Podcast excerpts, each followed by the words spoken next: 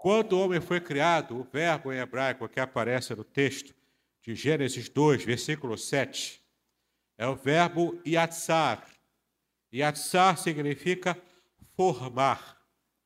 Ou seja, Deus colocou, entre aspas, colocou as mãos e foi, formando o boneco de barro. O homem, Adão, foi formando o boneco.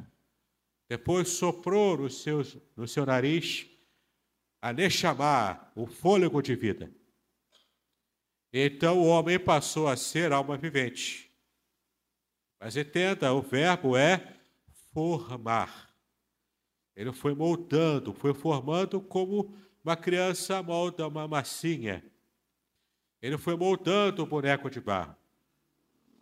Ah, mas com a mulher, o verbo é outro. A conversa sempre é outra, né? Com a mulher. E o verbo também é outro. Com a mulher, o verbo é baná em hebraico.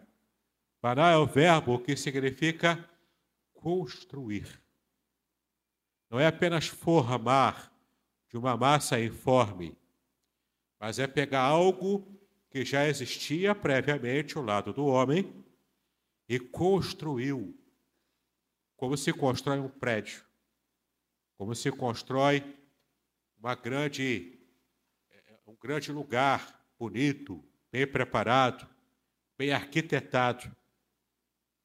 Portanto, quando Deus fez o homem, ele, ele, o texto bíblico descreve essa ação, essa obra, com o verbo que significa formar.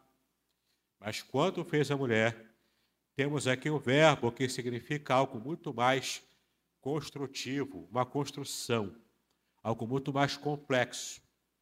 Porque, de fato, Deus estava ali preparando o ser que seria, que compartilharia, é, compartilharia com o próprio Deus a bênção de ser o canal